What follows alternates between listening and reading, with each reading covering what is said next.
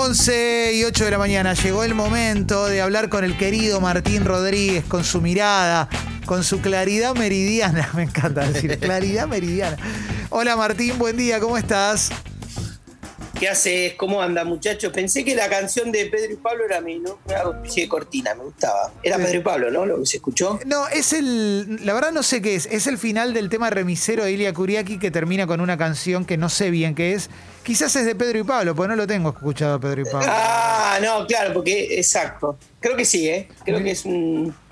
que es un tema de. de Pedro y Pablo, que es una banda que, que Sí, yo claro. escuchaba cuando era. Sí. Es que muy, vos- muy de fogón, ¿no? De una vida, adolescencia solitaria. Yo iba con Lucía Durietz a la Escuela del Sol. Te saludo, Mirá. Martín, la hija de eh, uno de ellos dos. Jorge Claro. Durietz. Claro. Jorge Durietz, exactamente. Después tuvieron una carrera, fueron como nuestros eh, Simon Agar- and Garfunkel. Sí, total.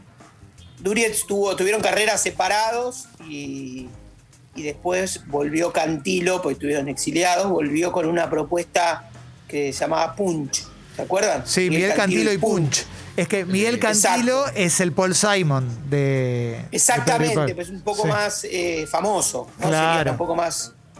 Este, y, pero tuvieron que volver porque el público argentino esperaba, eh, la que esperaba que vuelva Pedro y Pablo. Sí. Cuando tocaron en un barro que en el 82, este, los Punch, que eran medio una New Wave, una cosa así, parece que los, eh, los apedrearon. Los Fueron hippies, ¿no? maltratados. Pidiéndole que, claro, pidiendo que vuelvan a, a las guitarras desenchufadas y a la propuesta de canciones de fogón. Otra Y vez la los grieta. hicieron eso. Sí. Otra vez la grieta. Exactamente. Otra vez la grieta, exactamente. Un país triste. que no se cura. Sí, eso es tremendo. Para la gente que piensa que es algo nuevo, mirá lo que le pasó a Miguel Cantilo, ¿no? Claro. ¿Eh? Me gusta esta clase de historia de rock nacional, de, de ese viejo rock, de la marcha de la bronca, Sí. ¿no? La nostalgia. Exactamente, exactamente. Con el querido Me Martín. encanta a mí. Sí, dale. es muy lindo. No, bueno, es antes de entrar en esto, ¿no? En este, en este meollo en el que nos este, Sí. estamos encontrándonos ahora. Pero bueno, a ver, vamos a tirar como un disparador, si querés, que es mañana hay nuevas restricciones y vamos a estar todos de acuerdo, o decís que mañana hay nuevas restricciones y no estamos todos de acuerdo. Cuando digo todos, hablo de los que gestionan, no de Patricia Bullrich. Claro, está bien, está bueno eso. Eh, mirá, yo creo que la, la- la corte ayer dio una señal de que, o sea, si toma un poco más de tiempo, probablemente yo leí en un, un pseudo adelanto o algún rumor eh, en algunos medios, digamos, más bien opositores, de que podía fallar en favor de la ciudad, ¿no? En favor de, Sí, eh, de la, de la- digamos, tirar el tiro para el lado de la presencialidad. Yo creo que de eso, sobre eso no se va a bajar el gobierno de la ciudad. Eh, creo que de otras cosas probablemente sí. Creo que es, diría, el tema más sensible y sobre el que se va a zamarrear en términos económicos. No lo sé si puede haber un retroceso. Los números parece que no bajan, ¿no? Entonces se amesetan sobre una escala muy alta y, y lentamente van haciendo colapsar, ¿no? O pueden amenazan colapsar el sistema sanitario metropolitano. Eh, sí. en términos políticos no sé qué puede, la verdad, digamos, entiendo que, que va a haber, está en una intríngulis de la reta, porque algunos funcionarios, caso Santilli, caso Quirós, dieron señales de evaluar eh, nuevas restricciones. Pero pará. Si eso, Pero pará, te Claro. freno ahí un segundo. Porque Dale. si vos me decís sanitariamente, quizás en la ciudad sí, Sí. piensan en, en la cuestión de las escuelas, pero políticamente, después de haber plantado bandera de la manera que la plantaron, sería, sería una señal de debilidad total ir para por eso, atrás. por eso te digo, ahí digamos, sí, por eso te digo, no, no. Yo creo que encontró, es decir, en, el tema educativo encontró la oposición su gran eje, es el eje más Sí. importante de los últimos dos años, o sea, o por lo menos desde que existe la pandemia, porque es un eje muy popular, es un eje que organiza todo el resto para la sociedad, es un, digamos, una gran parte de la sociedad argentina, me incluyo por, como papá, se, se organiza sobre la escolaridad de los hijos, ¿viste? Es- es- la escolaridad y, no, ¿viste? y diez más, ¿no? O sea, el, el- el día a día de una familia. Organiza Sí. todo, organiza la jornada de trabajo de los papás, organiza la circulación por la ciudad, organiza un montón de cosas.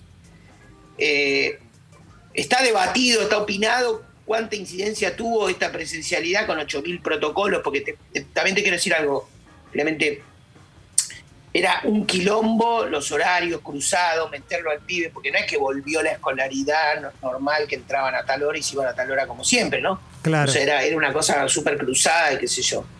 Eh, yo lo mando acá en la ciudad y obviamente opté por no enviar a mis pibes al colegio, porque por otro lado creo que sí, creo que hay, una, hay un nivel de exposición importante. Pero bueno, en términos políticos sí, encontraron un eje que es este clave, que es Proselitista, regular, que es ¿no? popular. Directamente un, números. un eje proselitista, po- estando de acuerdo o no, digo, es un fuerte eje proselitista mirando hacia 2023. absoluto. El otro día miraba números, una consultora, gente amiga, digamos, después publican, ¿no? Es decir, me, me tiraban unos números como off the record, después publican cosas que están- tienen un poquito de anabólico, ¿no?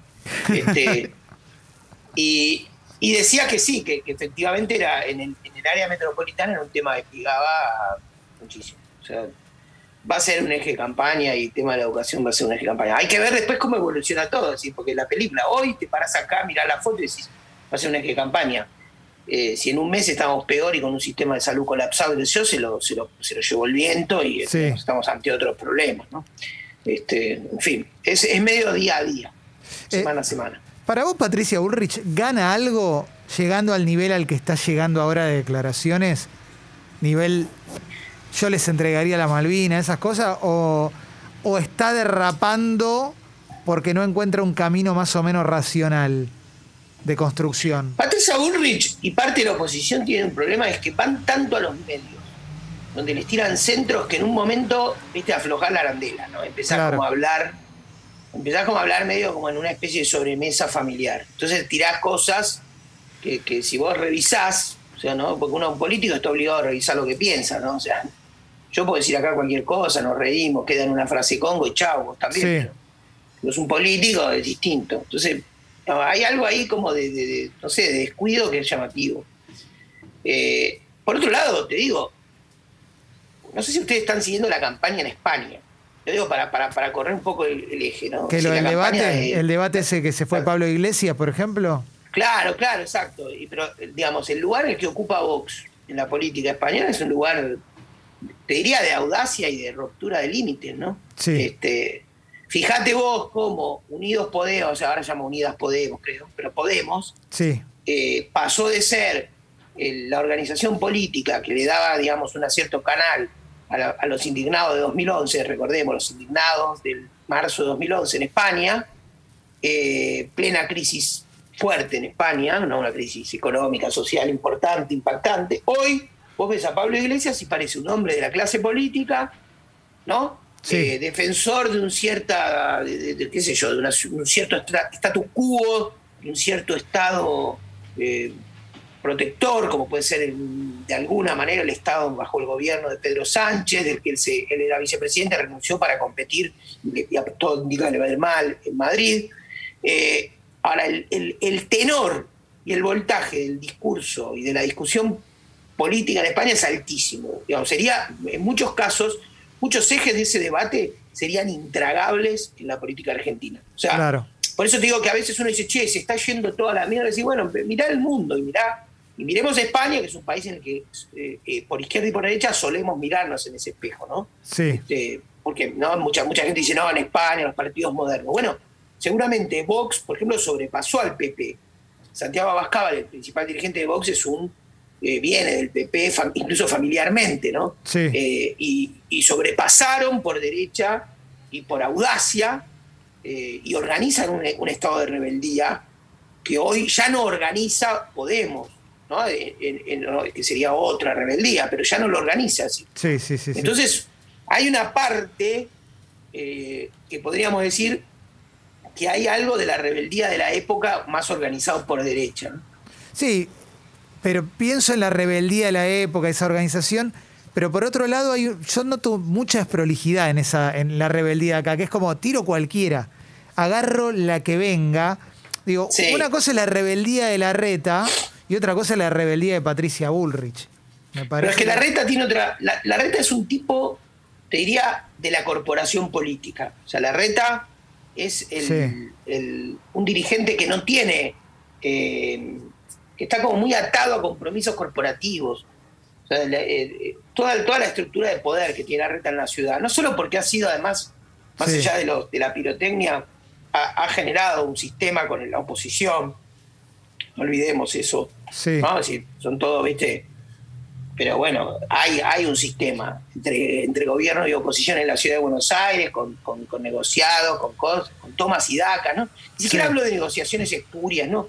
También ¿no? han encontrado un, punto de equilibrio. Después, obviamente, fácil, en algún sentido, es fácil pegarle a la reta para audiencia propia, es decir, quiere privatizar el río, el 80 po- o el no- 80 o 90% de los que votan a la reta les importa tres carajos el río, o en todo caso lo, estarían de acuerdo con, Sí. con lo que quiere hacer la reta con el río, y la oposición queda bien con su electorado de izquierda, que sería un tercio, como mucho, Sí. o, o algo así, en la ciudad de Buenos Aires, que dice, sí, no me privaticen el río, y que va a haber, ¿viste? Y que imagina unas playas, ¿no? Sí. Ahora, Un paraíso es- verde. este, eso es el. Es un juego político medio win-win, ganan todos. O sea, Sí. A la reta lo, le pegan por izquierda, no pierde votos porque en su, en su electorado y los otros se mantienen ¿no? en estado de alerta y movilización discutiendo con un gobierno de derecha. Ahora, pero así todo, la reta es un hombre del sistema político, de algo así como el sistema político. Yo creo que Bullrich y, lo que, y hay una ala del PRO que es un poco más rupturista, o sea, que, que zamarrea más ese árbol Sí. eh, y, que, y que puede generar, digamos, desequilibrios, se supone. Sí. Yo hoy, por eso te digo, miremos la referencia de España y, y digo, y la Argentina, pese a todo, tiene este, anticuerpos, me parece a mí, eh, el sistema político para, para resistir esos embates. Sí. Ahora, y lo que digo de la reta tampoco lo digo a favor, digo, porque acá me parece, no lo digo a favor, ¿no? O sea, creo que su estilo y su trayectoria política está muy ligada a la clase política. Sí. Él lo dijo cuando el 24 de marzo habló del papá y el secuestro del padre, que había sido un hombre vinculado al desarrollismo. La reta ahí también se, digamos, fijó domicilio, o sea, el domicilio de la Totalmente. reta es la clase política, ¿no? Es la clase política, o sea, la reta conoció de chico a Frondizi, conoció de chico dirigentes peronistas, conoció de chico a la política y luego fue creciendo, este, incluso en el Estado, en su- él, él se incorporó como funcionario durante el gobierno de Menem, en la última etapa del gobierno de Menem. O sea, uno diría, para no, no quiero ponerle una etiqueta embellecedora, pero sí, a, a su modo la reta es un hombre de Estado, Sí. ¿no? A la Argentina. No tiene nada que ver eso con un discurso eh, romper reglas, ¿no? Totalmente, totalmente. Martín, la última que te hago. ¿Cómo lo ves al presidente hoy, Alberto Fernández hoy? Viste que oscila entre Alberto Fernández debilitado, Alberto Fernández marcando la cancha, Alberto Fernández dependiendo de eh, la interna. Eh, ¿Qué Alberto Fernández tenemos hoy? ¿Qué presidente hay hoy? Alberto Fernández sigue siendo, a mi juicio, para mí un dilema y un, un- un enigma. Sí, Vamos a decirlo así, un enigma. Es el fruto de una decisión de Cristina que, a su modo, es un salto sin red. ¿no? Es decir, que, es, Sí. que abre la oportunidad a un nuevo liderazgo. Lo quiera o no.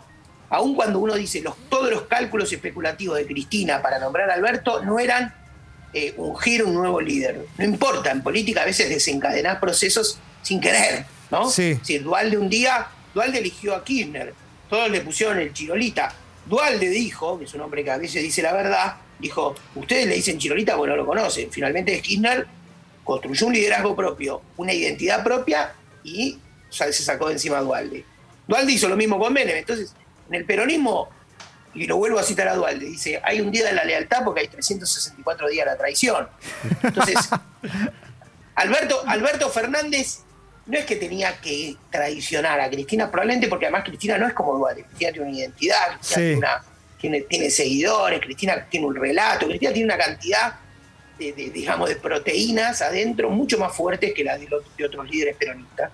Pero Alberto Fernández podía entender cuál era, en todo caso, su parte, su juego, hacia dónde él construye, lo, donde termina Cristina, empieza Alberto. Claro. Incluso para hacer algo más complementario y para desbordar de política al frente de todo. Creo que esa misión, esa misión más complementaria, si se quiere, no la está o está muy verde siempre.